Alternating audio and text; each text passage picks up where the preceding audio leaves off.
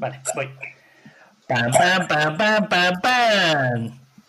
Ya, la intro más barata del mercado ya ha terminado. Podéis eh, poner los cascos, chicos. Gracias, Pepe. Gracias. Gracias por, gracias por, por, por tu energía. Por todo. Vale, eh, hoy tenemos al equipo Civitatis, que ahora hablaremos y explicaremos en qué consiste Civitatis, eh, que yo creo que todos conocemos sin saberlo, pero que veremos como poco a poco eh, vamos a ir enlazando muchas, muchas ideas que seguro que pueden ayudar a la gente que nos escuche. Tenemos eh, Alberto Gutiérrez, fundador, y Enrique Espinel, eh, que es, eh, no sé si operas como CEO, COO, eh, no, no tengo claro los, las terminologías o los acrónimos en este caso, Sí, pero CEO o CEO. de- director de operaciones, que así nos entendemos más fácil. Ma- Mano, mano fija, que se entiende mejor. Eso es, y Alberto es el fundador, que es el, el padre de este bonito proyecto, que ahora veremos cuántos empleados tiene, qué facturación más o menos eh, mueve y sobre todo actividades y tráfico que puede traer. Y al otro lado de la línea, en Madrid, está Víctor Rodado, que, que te echo un poco de menos rodado porque llevo sin verte tres meses, Yo también, Pepe. así que esto es, es como estar cerca. Pero, pero oye, está saliendo bien lo del remoto, ¿eh? Si nos está dando bien. No, estamos contentos, nos echamos de menos, unas cervezas no, no estarían mal. Eh, pero oye, que, que, que lo estamos llevando bien, ¿no? ¿O tú no? Bien, sí. Sí, sí, está, está perfecto. ¿A vosotros os pasa, chicos? ¿Echáis de menos veros o estáis yendo a la oficina? Pues no está yendo nadie a la oficina, pero al final, eh, tanta videoconferencia y tal, realmente ves más las caras y los gestos y las expresiones y las y, y- todo que, que en directo casi. Que, mm, yo el contacto. Yo no, no sé decirte la verdad. No, tampoco he hecho de menos el contacto. Al final ves más a la gente que antes, de un modo u otro. De otro. Despeinados o peinados o sin camisa, pero le, le ves, le ves en directo. Sí, sí. Hombre, un poco de, de- sí que se echa de menos el contacto, pero, pero es verdad que estamos plenamente operativos, que es lo, es lo bueno, Qué ¿no? bueno. Ahora veremos cómo, porque vosotros, vuestro sector eh, con el tema del COVID ha sido uno de los más eh, damnificados y ahora explicaremos cómo os habéis adaptado y qué medidas estáis tomando y sobre todo me gustaría saber cómo veis el futuro, que pero ahora entraremos en eso, ¿vale? Para que orientemos un poco a lo que puede ir pasando en estos, en estos meses. No, para el que no lo sepa, y para vosotros también, eh, tenéis un comodín que podéis usar en cualquier momento. Y eh, empezamos con una ronda de preguntas que son muy, muy, muy sencillitas, ¿vale? Que intentamos que sean rápidas de contestar para no centrarnos mucho en ellas, eh, porque son las básicas. Así que empezamos con la más básica de todas, ¿no? Que es ¿cuántos años de vida tiene Civitatis? Pues bueno, es básica, pero, pero se puede alargar lo que queramos. Realmente el proyecto empezó hace 12 años, eh, proyecto de guías de viajes, y fue evolucionando a lo que es hoy, pero lo que hoy se conoce como Civitatis empezó relativamente hace poco tiempo, eh, cuatro o cinco años, digamos. Pero bueno, todo esto, la base se empezó a formar en 2008. Maravilloso, ¿no? Entonces, Alberto, ¿puedes explicar? Luego entraremos un poco en- más en detalle, ¿vale? Para- pero quédate ahí en mente cómo explicar el proceso de crecimiento que habéis tenido, porque yo tengo algo de información y me parece brutal y creo que puede aportar mucho a, a los oyentes. Venga, sigo. A ver, ¿cuántos, ¿cuántos equipos es ahora? Pues ahora mismo estamos en unas 160 personas y te iba a decir que el objetivo era casi duplicar este año, pero por motivos obvios pues nos hemos estancados. Vaya tela. Bueno, oye, ¿cuánta, ¿cuánta inversión habéis levantado? ¿Ha sido bootstrapping? ¿Cómo lo habéis gestionado? Eh, no, no ha habido inversión en ningún momento. Todo ha sido crecimiento orgánico y reinversión de beneficios. A pulmón, maravilloso. ¿Cómo habéis sido en estos 12 años, o si quieres a lo mejor especificarlo mejor en los últimos 4 o 5, como tú quieras, cómo ha ido la evolución de ingresos desde, desde ese momento hasta hoy, año a año? Pues, pues al final un año duplicando, otro más que duplicar. El pasado crecimos tipo el 80, pero bueno, y para este año queríamos seguir más o menos creciendo el 70 o el 80%. Vale, y Cosa, rentable. cosa que no vamos a lograr, obviamente. Ya, no tiene pinta, ¿no? No tiene pinta. ¿Y so- sois rentables? Es decir, eh, con estos Sí, crecimientos. sí. Claro, eh, ya te digo que al final todo ha sido reinversión de beneficios. El primer día ha sido, ha sido rentable. Era una pregunta obvia, pero bueno, para que la gente tuviese claro. Oye, ¿y qué volumen de transacciones eh, total, global, tenéis en la plataforma? Es decir, la Vanity Metrics esta de, "Ah, pues el total es este, aunque luego todos quedéis con un porcentaje. Pues de Vanity Metrics lo que te voy a decir es el número de clientes. El año Vale. pasado llegamos a 3,8 millones de, de clientes, de viajeros. Qué maravilla. Nada más y nada menos. Bueno, ya acabo con mi comodín, eh, perdón, con mi comodín, con mi ronda de preguntas, así que Pepe te dejo. Vale, eh, vale, podemos podéis resumir, eh, da igual si lo hace Alberto o Enrique, entiendo que ambos eh, tenéis el concepto de Civitatis muy bien metido dentro. Yo quiero hacer una, porque le comenté a los amigos una pequeña, un pequeño KitKat, por así decirlo, eh, para quien no sepa qué es Civitatis, que seguro que alguien que no lo sabe, que entre en Google, busque Civitatis, y seguro que le suena el logo de verlo en la tele, y a los que vivimos en Madrid, cuando tenéis la oficina muy cerquita de Gran Vía y es un... ¿Dónde está exactamente? Estaba bajando por calle Montero a la izquierda, si no me equivoco, ¿no? Eh, bueno, oficinas eh, de trabajo tenemos tres. Supongo que te la tienda. Tenemos dos tiendas en Madrid, una en la calle Montera y otra al lado de San Ginés, de la chocolatería. Que yo creo además que es uno de los edificios más bonitos de toda la calle Montera y seguro que a la gente eh, le suena un poquito esa, esa fachada con todas las plantas colgando. Sí, Vale, chicos, eh, resumiendo en pocas palabras, ¿qué es Civitatis? pues Civitatis a día de hoy es el web líder mundial en venta de actividades, visitas guiadas y excursiones en español en todo el mundo. Básicamente es eso, la para, para, para aquellos que han cogido un vuelo y un hotel y buscan qué hacer en su viaje. Entonces, pues ofrecemos Qué bueno. todo lo que hay que hacer en cada ciudad. En alguna ciudad tipo Nueva York, pues tenemos, además de las visitas guiadas y excursiones a Washington, Boston, lo que sea, pues tenemos entradas al Empire State o a musicales. Si vas a Las Vegas, pues tenemos pasos en helicóptero o bodas con Elvis. Si vas a Madrid, tenemos una entrada al Museo del Prado, una visita guiada nocturna o, mm, o flamenco. Entonces, Oye, en cada destino tenemos lo, lo que hay que hacer en ese destino ¿Cuál- cuál- seleccionado. ¿Cuál es la, la excursión más loca, más extraña, más, eh, no sé, más, más, más extrema que tenéis? Más extrema, a ver, es que siempre ponemos el mismo ejemplo, pero tenemos un vuelo en, en- en un caza, en un MiG-29 ruso, que vuelas, eh, bueno, es un vuelo acrobático, también sales a la estratosfera, eh, eso es como una de las actividades locas que nunca ha reservado nadie aún. Pero bueno, Claro, que era la siguiente pregunta. por precio, seguro que sí, y también porque te tienes que ir hasta una ciudad en Rusia y a tres horas de Moscú, pero bueno, yo creo que es por precio. Y, pero bueno, Me gusta el reto, yo me lo apunto, pero por si acaso. cosas locas, pues en Las Vegas hay muchas cosas locas. Eh, tienes también como actividad aérea un, un combate aéreo, digamos, que se hace, vas, dos aviones acrobáticos de los mismos que de Red Bull, haciendo to- to- todo tipo de maniobras, tú pilotas y eh, es para perseguir al otro avión y disparas con un láser. Entonces si le das, el otro empieza a salir humo, bueno, es una locura. Eh, pero es que en Las Vegas, en Las Vegas hay muchas locuras. Eh, también tenemos conducción de tanques en Rusia y bueno, en Estados Unidos. Eh, la misma boda Elvis que te he dicho, pues el año pasado vendimos más de 300 bodas en Las Vegas, que son seis a la semana.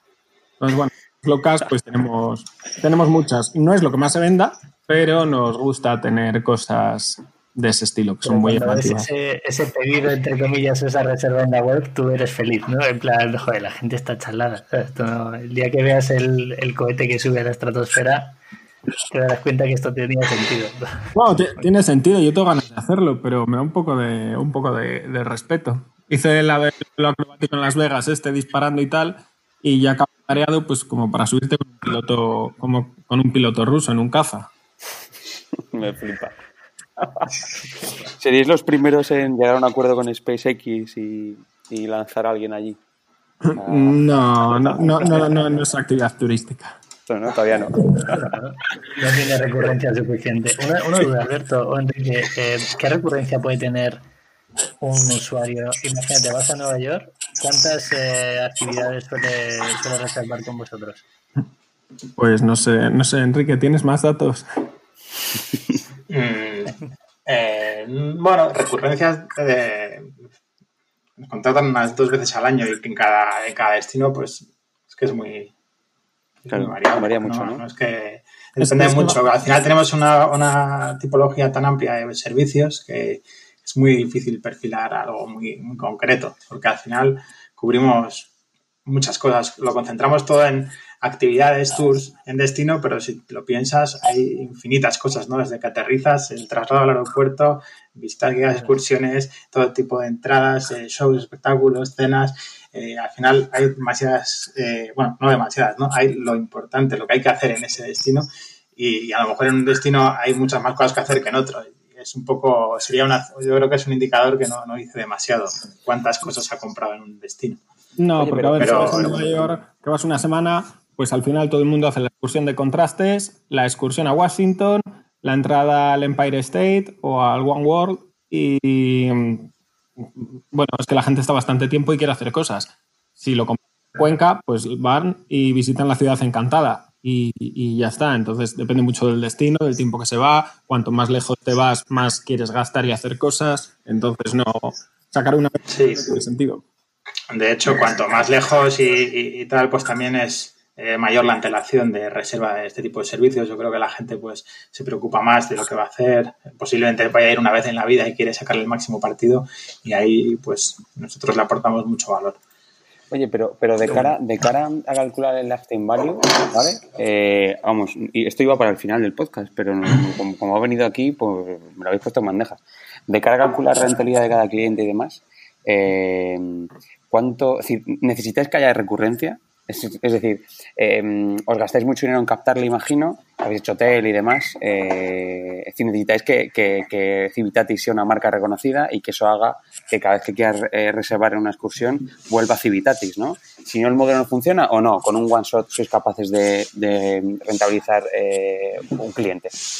Eh, pues tratamos de que la primera venta eh, ya sea rentable. Es el objetivo. Vale. Qué bueno, qué bueno y qué difícil, ¿eh? Para la gente que nos escuche, eh, muchas veces se calcula, pues, oye, cuánto tiempo tiene que estar el cliente en tu plataforma, ya sea un SaaS o en Minimalism, por ejemplo, cuántas veces nos tiene que comprar para rentabilizar la inversión o la captación. Pues eh, que vosotros podáis hacerlo a la primera es, a mí me parece fantástico, la verdad.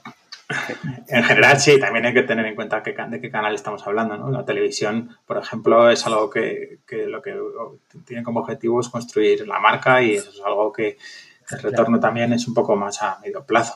No, no hay un retorno directo de que ya sea rentable por poner un anuncio. ¿no? Pero, pero en general, el resto de, de inversiones y, y la principal que es digital, ahí el, el ROI tiene que ser positivo o no lo hacemos. Por eso, como decía Alberto, hemos sido rentables desde el primer día, porque siempre hemos reinvertido nuestros propios, con nuestros propios recursos. Así que bueno. creo que Es una de las claves. también para la gente que nos escuche. Es posible montar un negocio con casi 4 millones de clientes y hacerlo sin financiación. Que muchas veces nos engorilamos y pedimos dinero a todo el mundo. Mm. Y aquí tenemos un ejemplo de que no siempre hace falta. Y enlazando con esto, Alberto, explícanos cómo empieza, porque yo tengo algo de información de cómo empezaste a jugar con dominios muy bien posicionados, que tú te encargaste de eso. Eh, explica, explica un poco a la gente que nos escuche cómo empezaste con el tema de, de posicionar dominios estratégicos. Y luego ya cómo eso deriva en Civitati, si puedes. Mm, Bueno, yo empecé con internet, pues sobre el 97, 98, ahí empecé a lanzar webs de juegos, de MP3, de emuladores, bueno, de, muchas. Eh, de hecho, ten- llegué a tener un servicio de alojamiento de páginas web gratuito, pero llegó la crisis del 2000 y todo lo que había, pues, desapareció. Y en 2008 reenganché, bueno, voy a, voy a hacer alguna cosa aquí, tanto porque siempre me ha gustado hacer proyectos que me entretiene. Como había empezado a viajar, digo, voy a ver cómo ahorrar en, en mis viajes. Vi que te podías hacer afiliado de Booking.com. Bueno, yo, en el 98 y por ahí, yo fui afiliado de muchas, de muchas plataformas, entonces ya conocía el sistema.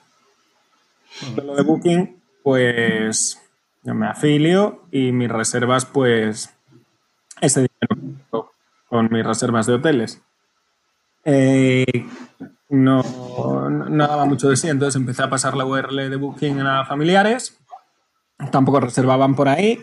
Hice una página de hoteles para que fuera más fácil compartirla, tampoco la utilizaba nadie y empecé a escribir guías de viajes para promocionar esa página de reservas de hoteles. Ahí es cuando empezó a funcionar. Luego en las guías de viajes, que eran disfrutavenecia.com, disfrutapraga.com, bueno, así, eso es lo que empecé a escribir en 2008, metí directamente la reserva de hoteles y ya empezó a haber alguna venta de afiliación, bueno, hoteles, algún vuelo, publicidad con AdSense. Y un año después de empezar a escribir, me escribió un guía de Praga que quería poner un anuncio para vender sus excursiones. Entonces le dije que en vez de pagar un fijo que desarrollaba el sistema y que quería una comisión por cada venta, cosa que vio bien, claro. Y solo éxito. Y ese fue el inicio. Eh, las guías de viajes se fueron posicionando bien porque, bueno, pues no sí, sé. Quizá no había competencia tampoco, ¿eh? ¿eh? Perdón, que no había. No, no había en ese momento, 2008, sí. tampoco había mucha. Realmente había, a ver, ahora hay mucho más con tantos blogs, pero realmente en 2008 yo también, mi idea es que está muy tarde. Al final todo el mundo creo que piensa que está empezando tarde. Cuando empecé yo ya había muchas guías, ya había muchos blogs, eh, había gente bien posicionada y bueno, tarde, pero al final pues funcionó. Continué escribiendo y después de empezar a meter tours, pues buscar proveedores, meter actividades y hacer todo. Y... ¿Qué volumen, Alberto, hay una duda que te puede ayudar a la gente que nos escuche? ¿Qué volumen de tráfico tenías para poder buscar esas plataformas o esos eh, servicios asociados que la gente podía buscar? O sea, ¿cómo vas tú a un proveedor de vuelos de hoteles, etcétera, y le dices, mira, yo tengo X miles de visitas, eh, ¿qué visitas tenías en ese momento en las plataformas? Eh, pues no tenía muchas visitas. Porque, a ver, realmente para ir a hablar con Booking no tienes que hablar. Te registras, punto, te va tu URL de afiliado y con esa pues vendes bien y si no vendes bien también. Y lo mismo con otras plataformas de afiliación. No te están valorando de cara a buscar proveedores para hacer actividades, pues sí que era igual, un poco más complicado, pero realmente eran dominios muy específicos del sitio. Al final es disfrutapraga.com. Si tiene 500 visitas al día y son 500 personas que están planeando en ir a Praga, pues ya tienes un tráfico muy, muy, muy importante para esa ciudad. Tampoco necesitas millones de visitas, no es algo genérico. No, no se puede medir por, por visitas como sería una web de juegos o de canciones esto es gente interesada en viajar y cuando están buscando qué ver en Venecia, les dices que ver en Venecia y, le, y además les recomiendas que si lo quieren ver bien, pues que le recomiendas coger un guía o reservar la entrada antes para no hacer cola. Entonces es un tráfico muy muy serio. Para, para, el público que, lo está buscando. Y al final a los proveedores nunca se les ha pedido nada. Básicamente es, mira, yo si te vendo, eh, me llevo una comisión. Si no te vendo, no pierdes nada. Entonces, pues lo normal es que no tenga ningún inconveniente en probar. Alberto, yo me imagino que, esto ha sido eh, puro SEO al principio, ¿no? Crear mucho contenido, posicionarte, mucho, mucha keyword gorda y long tail, ¿no? Y conectarte a afiliación y ya está. Y ahí empezar a crecer, a crecer, a crecer con... Eh, tú simplemente manejas tráfico y llevas ventas, ¿no? Es así como empezasteis. Sí, escribiendo, consiguiendo tráfico, posicionando, que siempre funcionó realmente bien. Nunca entenderé por qué también, pero es lo que, lo que hubo. Y entonces, pues al bueno, final. ¿cuándo, empezaste a hacer SEO? A lo mejor esa es la clave, ¿no? Eh, ¿Hace cuánto empezaste? Eh, bueno, pues las guías estaban pensadas desde el minuto cero para ser lo más óptimo en SEO posible. Entonces, en 2008, pues cuando empecé, de, hecho, la página web. O, al final no ahí había. No, no utilicé WordPress, no utilicé nada. Era todo programado, pensado en, en la máxima eficiencia, la máxima rapidez.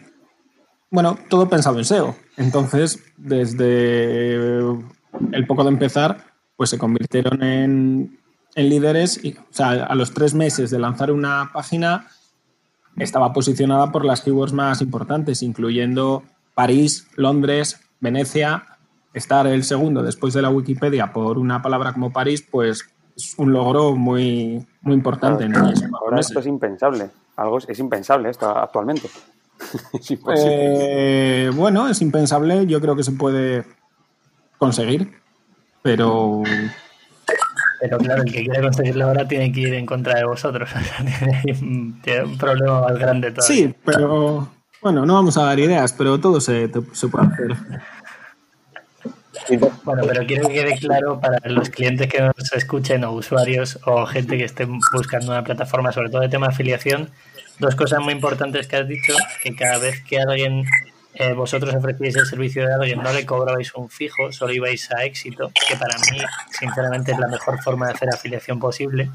Y luego, muy importante, como vosotros habéis luchado por posicionar bien en SEO desde inicio. O sea, hago una web exclusivamente diseñada para que posicione bien y os pegáis por términos muy difíciles de posicionar como puede ser París. Creo que esas dos cosas son muy relevantes para la gente que nos escuche.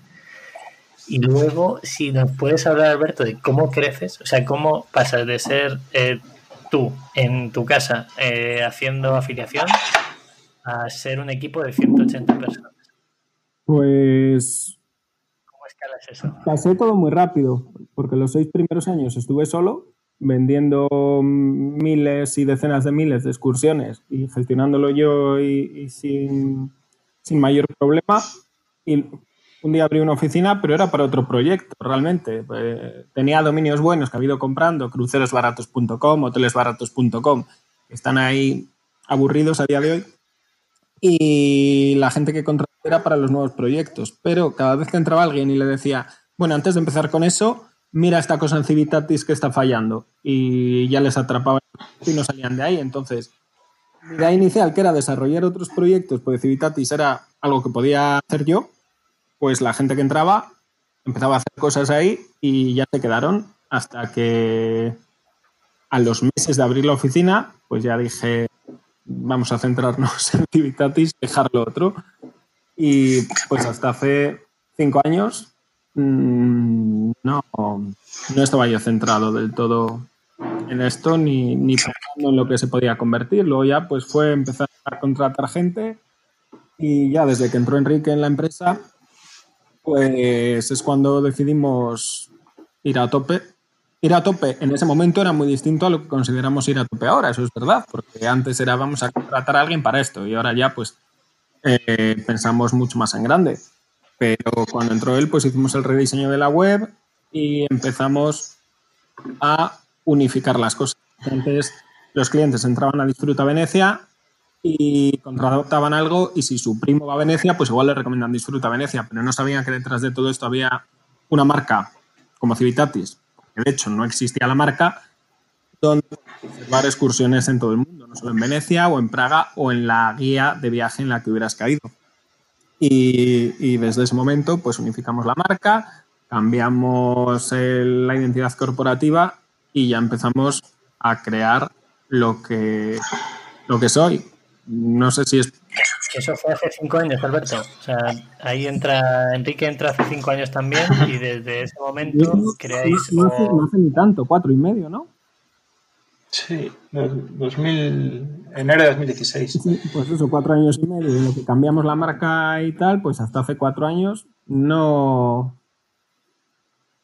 No empezamos a, a crear lo que, lo que es hoy. Alberto, ¿cuánto sí, conseguiste facturar tú, tú, solo? Si hasta que empezaste a... ¿Cómo fue? Porque tiene pinta de ser heroico. ¿Cuál? ¿Qué, ¿Cuál? ¿Qué? Sí, ¿cuánto, ¿cuánto fuiste capaz de facturar tú solo? Pues varios millones de euros en un año. Maravilla. ¿Qué, qué?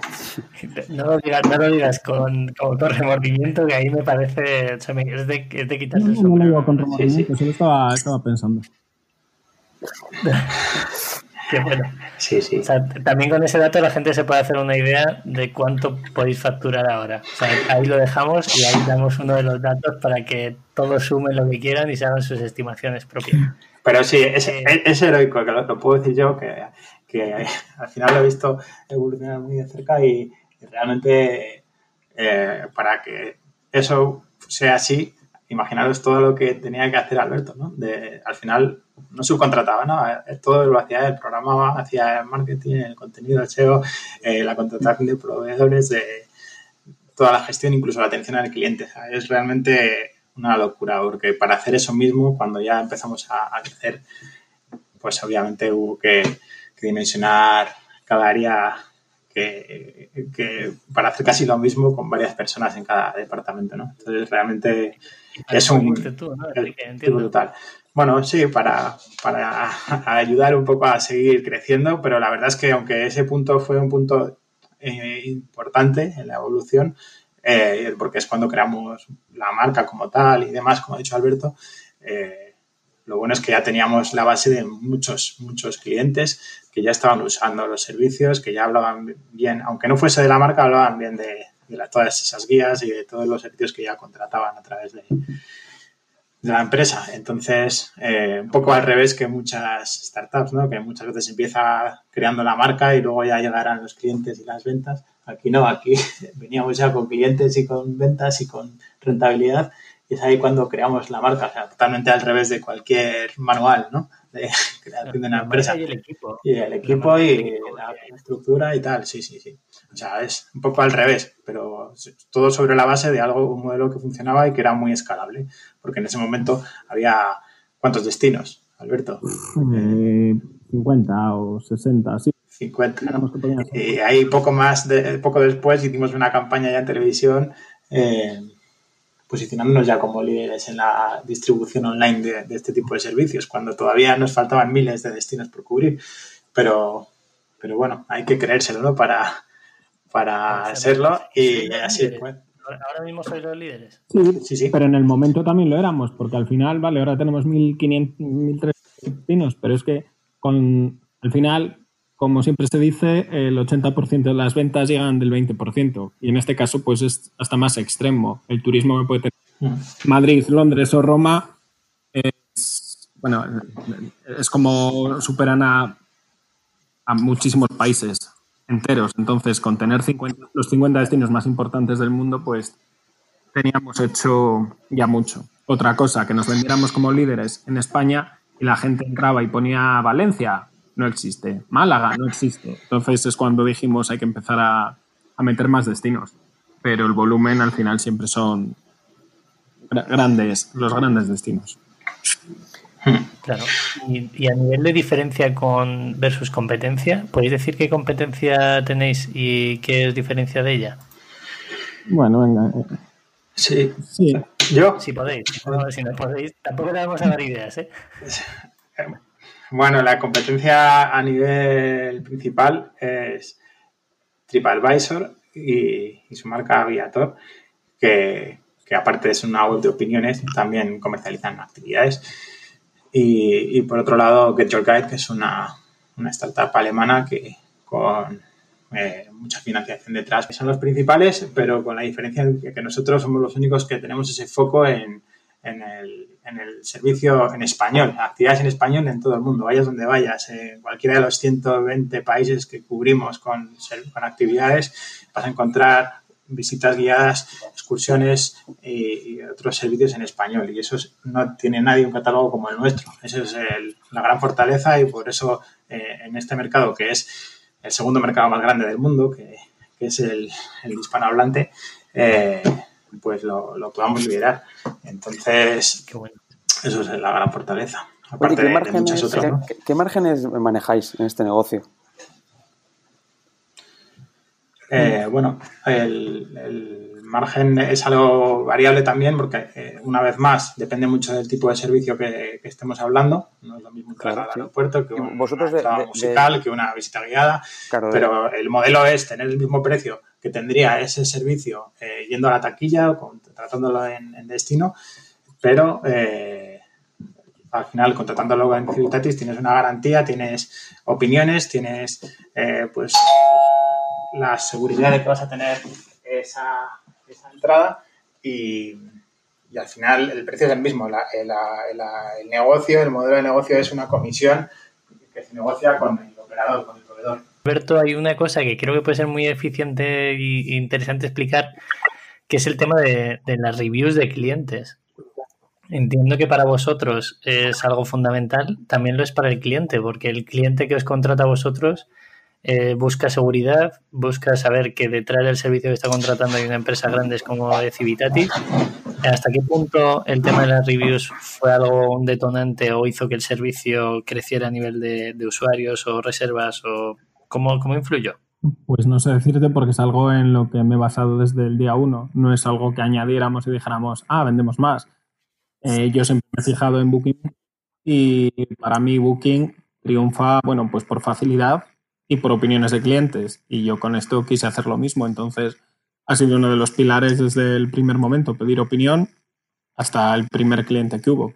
Pues no, no, sé decirte ido meterlas porque siempre han estado ahí, pero para mí es algo súper valioso. Metemos en la parte de, producto y funnel. A mí me interesa mucho entender, porque al principio empecéis a captar eh, tráfico a través de SEO, ¿vale? Vivís ese tráfico, eh, lo convertís, eh, cada vez ofrecéis más destinos. Eh, vais creciendo en oferta, vais creciendo en demanda, eh, vais creciendo en proveedores y eh, ¿cuándo de repente, cómo hacéis para multiplicar por 2, por 3, por 4, por 5, por 10? Si empezáis a utilizar otros canales de venta, ¿cómo los tratáis? ¿Cómo es ese proceso desde que hacéis SEO hasta que llegáis a la tele? Pues, bueno, no es un proceso, son cosas alternativas. Al final, nuestra principal fuente de tráfico es el SEO y quiero decir que siempre lo va a ser, espero que siempre lo sea, claro. O claro, al minuto uno que no hacíamos otra cosa, pues el 100%, pero a día de hoy, pues la gran mayoría de tráfico sigue viniendo por SEO. Eh, otros canales, pues marketing digital, sobre todo AdWords, eh, programática y, bueno, ya canales que, que, que yo desconozco, pero lo que te puedo decir es que el principal es y seguirá siendo el SEO. Porque ¿cómo ha crecido tanto también? Pues por número de productos al final.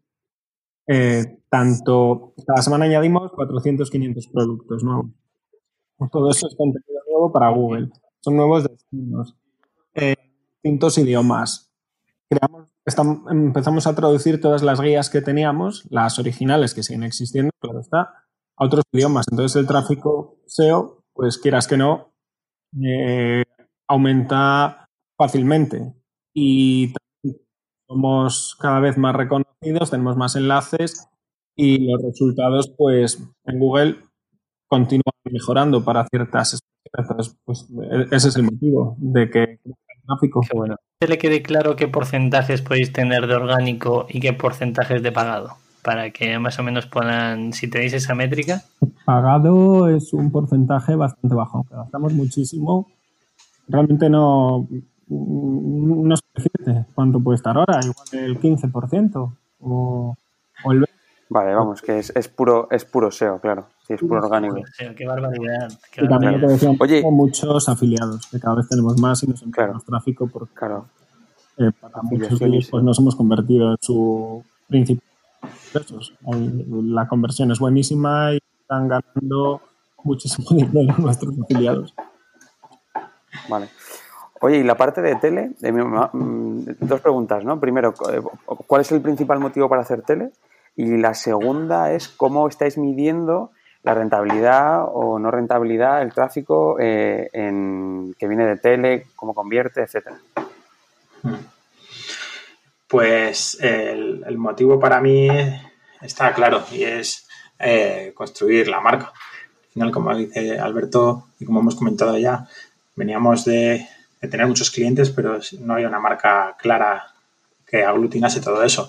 Y cuando decidimos eh, potenciarla, pues decidimos que uno de los canales importantes tenía que ser la televisión, porque al fin y al cabo es de los más rentables, pues, si quieres hacer una marca eh, global, ¿no? Que al final nosotros lo que queremos llegar a, a todo aquel que quiera viajar. Nuestro público objetivo es bastante amplio y la televisión en ese sentido no le gana a nadie para, hacer una, marca desde cero y que, tengas un alcance tan grande como el que te ofrece la televisión.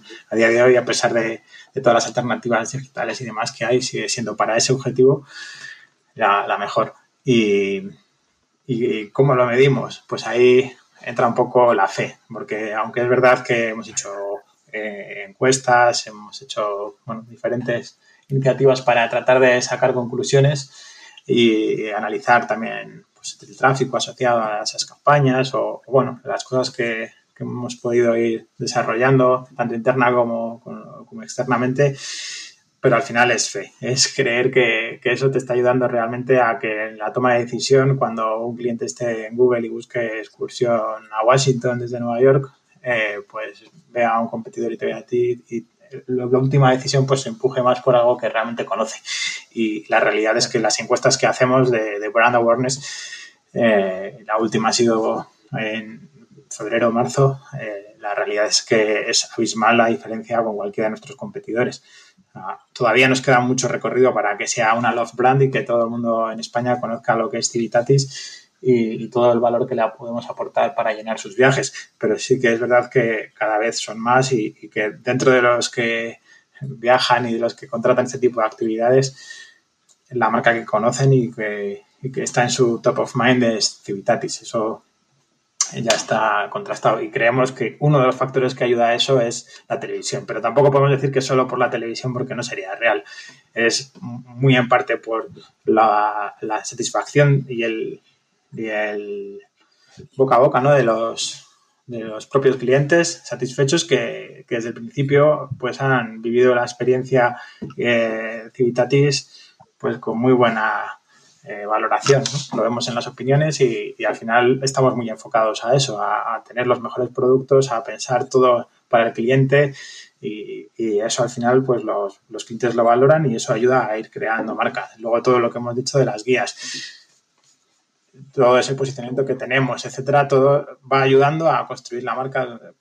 ¿Cuánto pesa cada cosa? Pues es muy difícil, pero estamos convencidos que, que la televisión pues fue una, una ayuda importante y, y, de hecho la hemos eh, mantenido con diferentes estrategias, pero, pero más o menos todo, todo el rato desde que lo lanzamos hace cuatro años. Al final cerráis un círculo de, oye, a la gente le impactas por la tele, hace una búsqueda de claro. una actividad que aparecéis vosotros los primeros, de conocimiento de marca y os contratan a través de la plataforma. Exacto, la atribución es, es compleja, pero, pero creemos que, que, es así en algunos casos. Y, y dibujar exactamente que ese, ese recorrido exacto es, es difícil, pero sí que, sí que ayuda, sin duda. ¿Utilizáis alguna herramienta para el tema de atribución? Pues eh, es una eterna pelea también que tenemos. Sí, por eso, por eso, por eso pregunto, porque es algo tan complejo. Mm, bueno, eh, Alberto, no sé si quiere responder, pero al final. Alberto sale y dice: Me creé yo la mía y ya nos quitamos todos el sombrero otra vez. No, no, no.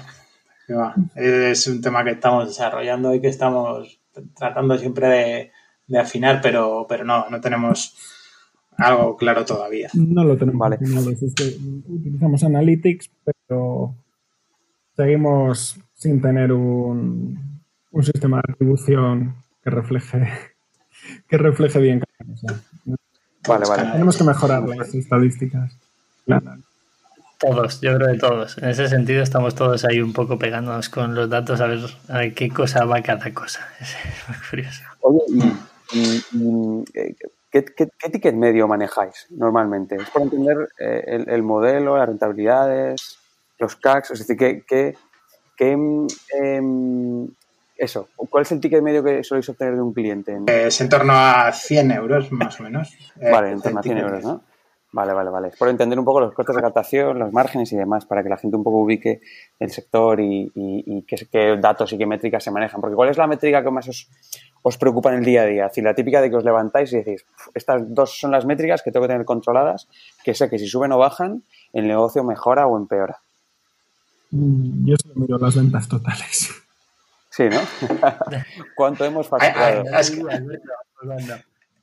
es que hay, hay, mucha, hay muchos indicadores que ver. Las ventas está claro que es uno muy claro, ¿no? Pero luego si vas mirando por canales, o es que hay muchas. Por ejemplo, últimamente estamos hablando mucho de, de la velocidad, ¿no? De, de, la web, por ejemplo, es un claro, relevante. SEO, claro.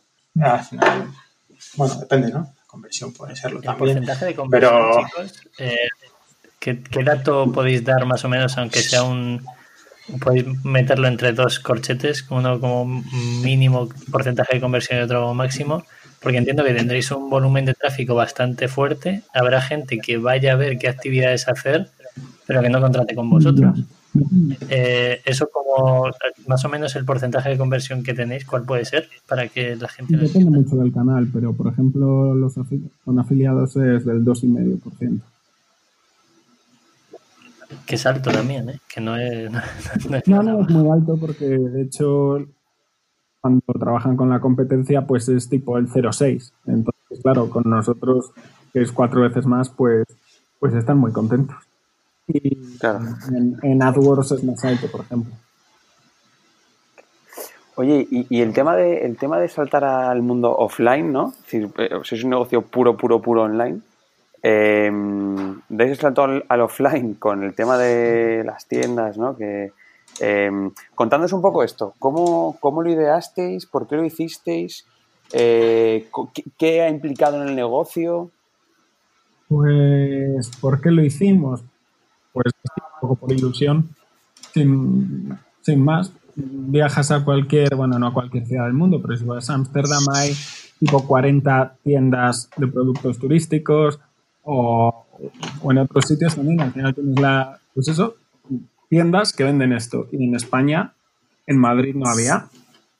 Y, quise probar. Y es que no, no tiene mucho más análisis que decir, porque en otros sitios las hay y aquí no. Y, bueno, pues es algo que a mí me gusta tener, pero no, no se puede decir que sea muy rentable. vale. Pero ayuda, ayuda a la marca también, como decíamos antes. Al final es una tienda, bueno, dos tiendas en caso de Madrid que, tienen valores de tangibilizar también un poco la marca para los millones de personas que pasan por esas calles tan céntricas y, además que son tiendas representativas, como, como bien has dicho, la de la calle Montera especialmente, con todo el jardín vertical de toda la fachada que, que todo el mundo se queda fijándose y al final son otros impactos que hay que sumar. Al final pasan 80.000 personas delante de esa tienda todos los días, ¿no? Obviamente no todo el mundo ni, ni entra ni la, ni la mira, pero muchos sí. Entonces, al final llegamos a otro tipo de clientes también, que es el cliente que, que, es más el que ha llegado a la ciudad y no, y no lleva las cosas preparadas, que sí que es el, el contrario a nuestro público no, habitual, que es el que se lo ha preparado antes de viajar, que viaja por libre, pero quiere tener las cosas organizadas y, y sin embargo hay otros que a lo mejor han llegado a la ciudad y todavía no tienen cosas. Entonces, al final se juntan las dos cosas y, sumas esto que decimos de la marca, más gente que además le gusta ir a, contratar en persona, eh, pues un proyecto más, pero como dice Alberto, es muy, muy, muy secundario. Qué bueno. Hombre, yo creo que cierra todo. Es que me, me flipa porque estáis explicando cómo eh, una marca toca todos los apartados para que estar en, la mente del consumidor, que es algo que nosotros en Minimalism intentamos siempre de, oye, cada vez que alguien quiera comprar una camiseta, que le aparezca la frase Minimalism. Pues vosotros sería igual, más o menos. Lo que pasa es que lleva una escala eh, muchísimo, muchísimo mayor a lo nuestro, ¿no? Cada vez que alguien vaya a una ciudad y quiera contratar un servicio o una excursión o un tour, que sepa que está Civitatis como referencia. A mí me parece espectacular y espero que la gente lo entienda más o menos porque lo estamos soltando como no, es sencillo, televisión, eh, presencia física y luego tener mucho reconocimiento en online y creo que todas las patas se retroalimentan y me parece fantástico. Espero que se entienda bien. Oye, ¿qué, qué, porcentaje de, de, facturación tenéis fuera de España? Fuera de España te refieres a... Entiendo que te refieres a clientes de otros países o a gente que viaja afuera pagador. Ah, buena, mira, esa es buena pregunta. Hay más pillado. Teníamos que haber nosotros. no, es decir, básicamente lo que quiero entender es. Eh, como sois, estáis luchando por, por eh, keywords en castellano, ¿no? Por crear una marca en, en castellano. Eh, nada, saber eh, qué porcentaje de facturación se genera fuera de España, excursiones fuera de España. Mm. Pero bueno, claro, al final, no, es, más bien pagador no español, ahora que lo pienso. Es decir, el pagador no español. Pues España, mm, así un poco de memoria, representará el 70 y algo por ciento. Luego tenemos Argentina, México, y ya los países donde hemos empezado a trabajar los idiomas, Francia, Italia, Brasil y Portugal. Y luego el inglés, pues bueno, ya hay gente de todos los... Pero España sigue siendo lo más, lo más importante. Y Latinoamérica. O sea que a nivel de crecimiento es, entre comillas, es tan sencillo como seguir abriendo idiomas, ya que a nivel de posicionamiento ya estáis posicionados. Seguir abriendo idiomas, no. Al final es más meter nuevos destinos, meter nuevos productos y, y sobre todo ser muy locales, porque al final, pues el 90% por, en México bueno, en cada país es más o menos lo mismo, pero en México el 92% del turismo es interior y, no estamos llegando todavía a, a, cada, bueno, ni a cada ciudad grande y obviamente menos a cada pueblo. Al final, destinos turísticos dentro de un país pues se cuentan de, de 100 en 100 y, y, nos falta mucho para llegar a esa granularidad que es lo que, lo que queremos en países de habla hispana. Pero Pepe, lo que decías de los idiomas, lo que también empezamos ya hace varios años, fue con la idea esta, ¿no? De, seguir escalando en el futuro y seguir creciendo, ¿no? Para, liderarlo no solo en español, sino en otros idiomas.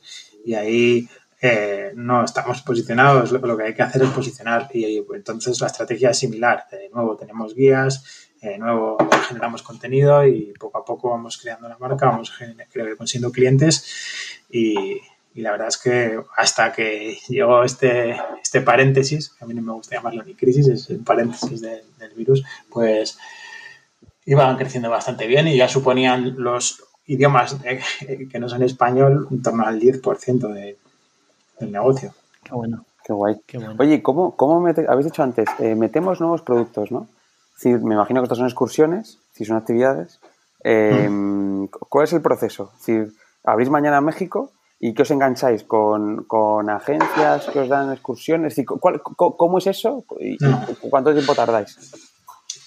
Pues tenemos un equipo de, contratación y de gestión de, producto muy grande, eh, en torno a 30 personas que se reparten en el mundo, en regiones y, en países, que, básicamente se dedican a esto, a analizar destino por destino.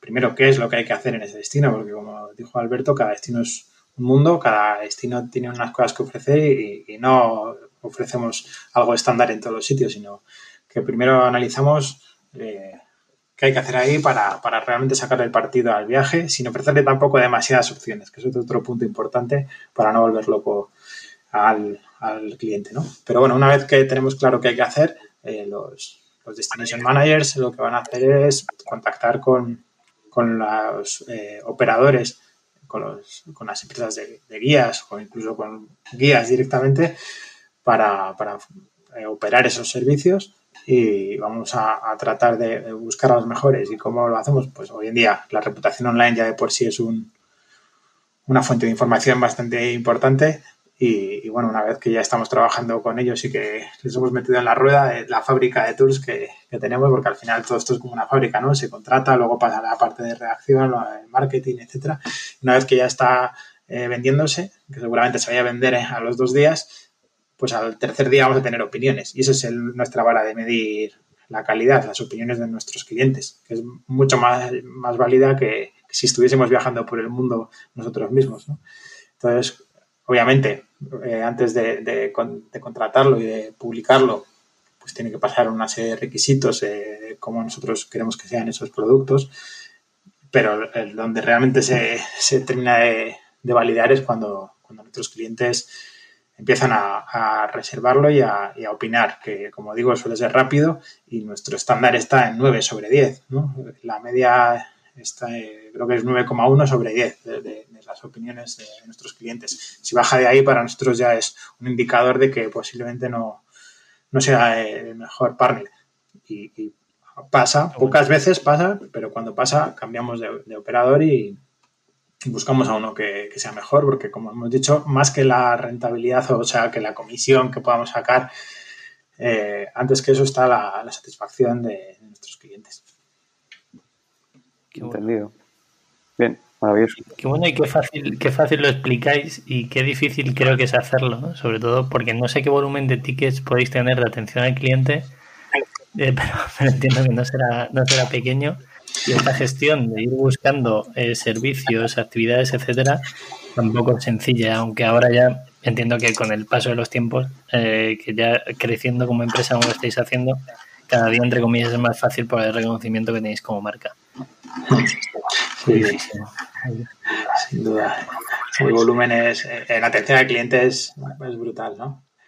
La verdad es que podemos tener 40.000 tickets, 50.000 tickets en, en, un mes y, eso pues requiere mucha, mucha formación, mucha calidad de toda la gente que está en contacto con los clientes para, para que siempre mantengamos esos estándares de calidad, sea cual sea el momento en el que esté el cliente, ¿no? Desde antes, cuando tiene dudas, a, a cuando está en el destino, incluso después, cuando pueda requerir cualquier ayuda por nuestro lado, ¿no? Siempre vamos a estar del lado del cliente, incluso cuando se da una, una reclamación, que cuando tienes cuatro millones de clientes, pues puede haber gente también insatisfecha, ¿no? Aunque sea un porcentaje pequeño, pues estar muy cerca de ellos, estar muy de, su lado para, para, que perciban que vayan donde vayan en el mundo, van a tener una empresa que te va a respaldar. Y eso creo que es otra de las cosas que la gente valora mucho. Vayan a, a China, a Las Vegas, a Túnez o a Argentina, saben que vamos a estar con ellos. Claro, eso, eso implica que, entonces tenéis un, porcentaje muy grande del equipo que es eh, soporte, ¿no? Para, para, que, la gente lo entienda, eh, me imagino que será incluso más de la mitad de la gente. No, la mitad no, pero sí, sí que, sí que son bastantes. Eh, bueno, en torno a 50, 60 va a ser, ahora un poco menos, pero, pero, bueno, al final ese equipo propio es para nosotros fundamental que, que, al final esté internalizado, que no sea un call center que subcontrates, sino que realmente la gente que esté atendiendo a, a todos esos clientes, pues sea gente que realmente conoce el producto, conoce los destinos, conoce nuestra plataforma para dar respuestas útiles y rápidas. Entonces, bueno, los tiempos de respuesta son muy rápidos y la satisfacción también de ese tipo de, de gestión también es muy alta por este motivo. Yo creo que ahí Alberto siempre le da la razón, porque yo alguna vez al principio lo dudé, pero él dijo, esto es muy core, esto no se puede contratar y toda la razón. Interesante. Chicos, sacamos el tema del coronavirus eh, por, por, saber cómo lo veis vosotros y qué proyección eh, veis a futuro. Ya entiendo que poco a poco, a lo mejor incluso tenéis más información que lo que se puede ver en los telediarios o en noticias. Eh, ¿Cómo lo veis? ¿Qué, qué, proceso tenéis? ¿Se ha incrementado ahora que se supone que ya vamos a tener vacaciones o que se ha dicho a nivel de gobierno que vamos a volver a viajar? ¿Habéis, ¿Habéis notado mucho el volumen de reservas? ¿Ha crecido? Mm, bueno, sí y no. El volumen de reservas de hace un mes, que era cero, a que ahora hubiera habido una, pues sería un incremento de infinito porcentaje. Pero lo cierto es que las reservas no son relevantes. Eh, con lo que, bueno, ya, ya, no con lo que se esperaba este año, sino con, con lo que ha sido esto hace cuatro años. Entonces, a ver, yo estoy seguro que va a mejorar, no va a tardar mucho, pero va a ser cuando la gente ya pueda moverse. Y, y cuando sepas que si vas a coger un avión, lo vas a coger, vas a llegar al destino y todo va a ser mínimamente normal. Entonces, queda, quedan al menos dos o tres semanas para que la gente empiece a plantear realmente que se pueden mover de casa. Y a partir de por ahora lo que recibimos son sobre todo reservas del contexto más local, de actividades de tu provincia, obviamente, porque no puedes ir a otro sitio y, si es dentro de un poco más, es dentro de España principalmente. Y como dice Alberto, todavía pues queda mucho recorrido. A mí me gusta eh, una cosa que, escuchaba ayer en otro podcast de cómo iba a ser la recuperación. Eh, decían que sí, ¿no? Que si V, que si eh, en que si en L. Y eh, decía alguien que como el símbolo de Nike. Me gusta eso, así va a ser. A mí también. Yo además soy muy fan de las zapatillas de Nike para correr maratones, así que apoyo tu propuesta. Ha bajado rápido, pero también tiene que subir ahí con energía. el problema es que nadie, nadie sabe nada, porque yo que lo que quiero hacer es viajar y es lo que más me gusta. Y estoy mirando hacer, sabes, sabes lo que puedes hacer.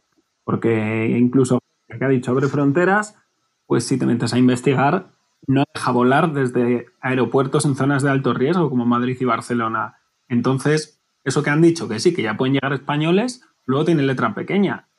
Y eso lo sé yo que investigo, pero la gente normal, ¿cómo se va a meter en estos berenjenales? Pues hasta que esté tan, tan claro todo, que haya ido tu cuñado y haya y se le haya pasado bien, pues es muy complicado que esto funcione. Italia, que sí, que, por suerte es nuestro principal mercado, Italia parece que va a ser bastante sencillo. De hecho, el requisito de no poder ir ahora es más nuestro que suyo. Y, y puede salvar las cosas y veremos cómo Europa se va abriendo. Pero es que a día de hoy no sabes dónde, cómo, ni cuándo, ni dónde puedes ir. Vale, abierto ahora, pero también te exige que hagas un test PCR en los últimos siete días, que trabajes una app de seguimiento. son cosas que ni sabes y, y, si las sabes, igual no te apetece sufrir por viajar y piensas ya viajar. bueno. Lo que, sí que tratamos es de estar súper en contacto con todos nuestros partners, que son miles en todo el mundo y que son los que más saben de, sus propios destinos.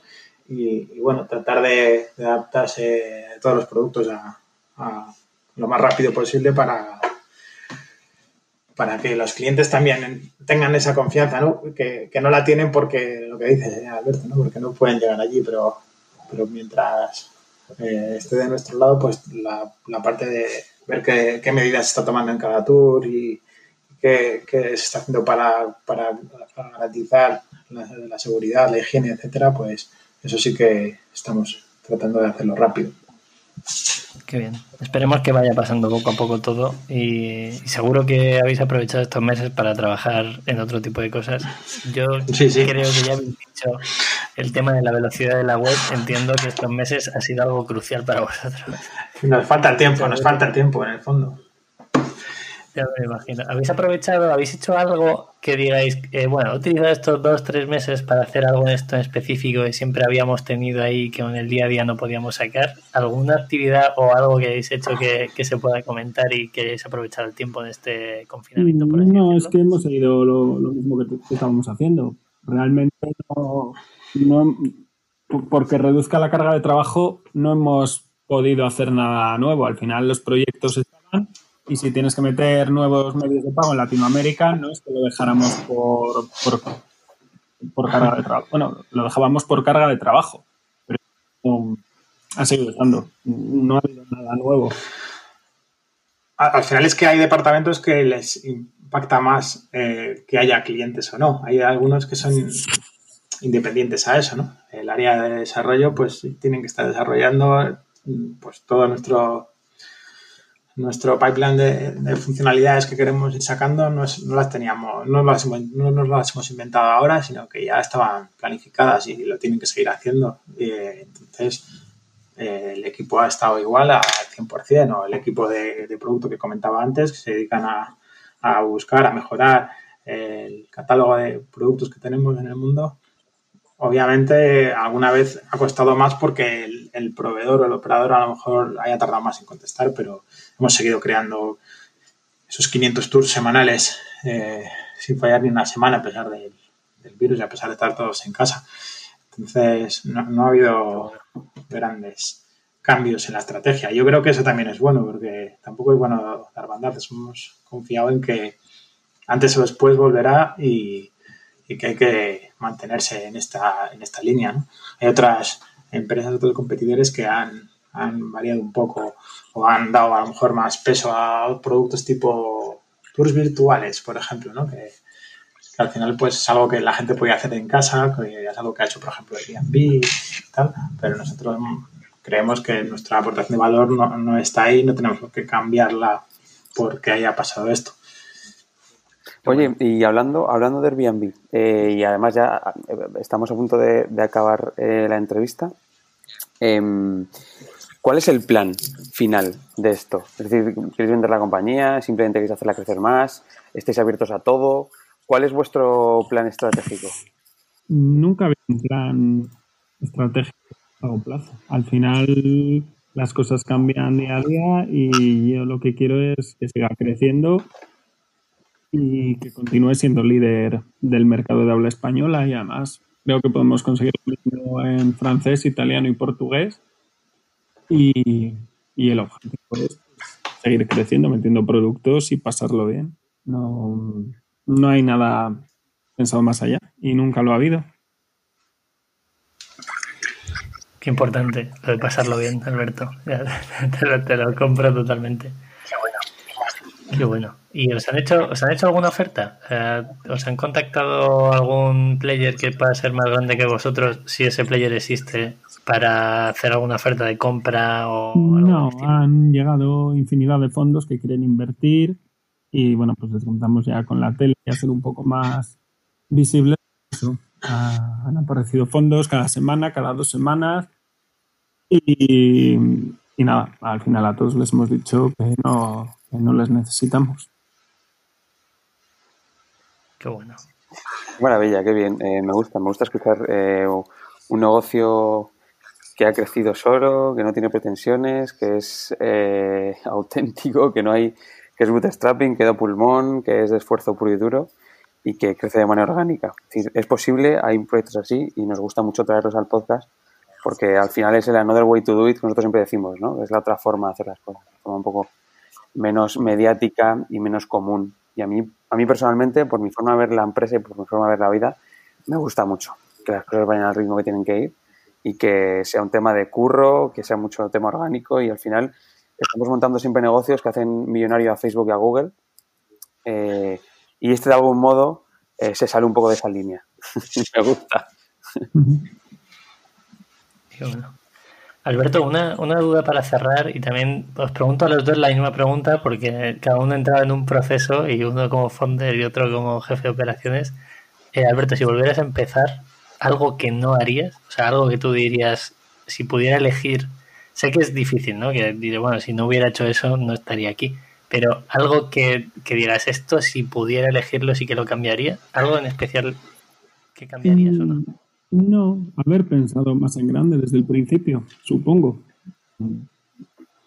Nada. Bueno, pues mira. Bueno, está bien. Eso que se lo apunte los, los oyentes, es que se puede, bueno, eso es un claro ejemplo de que se puede hacer de, con mucho cariño y creciendo a nivel orgánico y para mí es, ese siempre es el objetivo. Y Enrique, ¿qué, harías tú si, no ahora querías eh, venir a Civitatis a trabajar? Eso no lo puedes cambiar, escuchando así que tiene que ser otra. no, no, al revés. Me ha encantado, pero es que va un poco en la línea. Eh, como decía Alberto, siempre hemos pensado en grande, pero lo que pensamos en grande ayer se queda pequeño hoy. Entonces, posiblemente eso, haber eh, todavía invertido en más personal, incluso antes, en haber ido a, por ejemplo, a más mercados de Latinoamérica con más fuerza antes, pero, pero bueno, todo esto en coherencia con lo que hemos dicho antes, ¿no? Que es con nuestros propios recursos y que queremos ser siempre rentables como lo hemos sido. Entonces, equilibrando eso, quizás haber apretado una marcha más, pero, pero bueno, tampoco, tampoco creo que lo hayamos hecho mal. Aquí está el ejemplo claro de que lo estáis haciendo muy bien y yo espero que según terminemos con esta crisis sanitaria que tenemos, la gente empiece a salir a viajar, que los dos que estamos haciendo el podcast estamos deseosos de poder irnos a algún sitio. Sí, y coger un avión. Así que contad con nuestra con nuestro dinero para contratar tours o por lo menos transporte de, de avión a hotel, que yo los, o sea, lo suelo utilizar bastante. Nada más, chicos, ¿queréis, ¿queréis, decir algo más? ¿Algo que hayáis dejado, que hayamos dejado el tintero que queráis matizar? Por mi parte, no. La verdad es que ha estado bastante interesante el, el recorrido por, por, la historia de Civitatis. Muchas gracias a vos. ¿Os lo habéis pasado bien? Por habernos invitado. Sí, sí, sí, claro que sí. Nos alegramos. Qué bien. Bueno, chicos, pues muchas gracias. Vamos a, vamos a cerrar y gracias por haber dedicado esta hora y pico a nosotros, a la comunidad de Minimalism que nos está escuchando. Y nada más, como siempre, cuando eh, apaguéis este podcast y dejéis de escucharlo, podéis meteros en nuestra web a ver nuestros productos o nuestro Instagram o lo que queráis. Estamos ahí. Hemos lanzado cosas nuevas. Y también hay También y efectivamente, que, que me lío. Vale, muchísimas gracias, chicos. Gracias, gracias. Un abrazo, chao.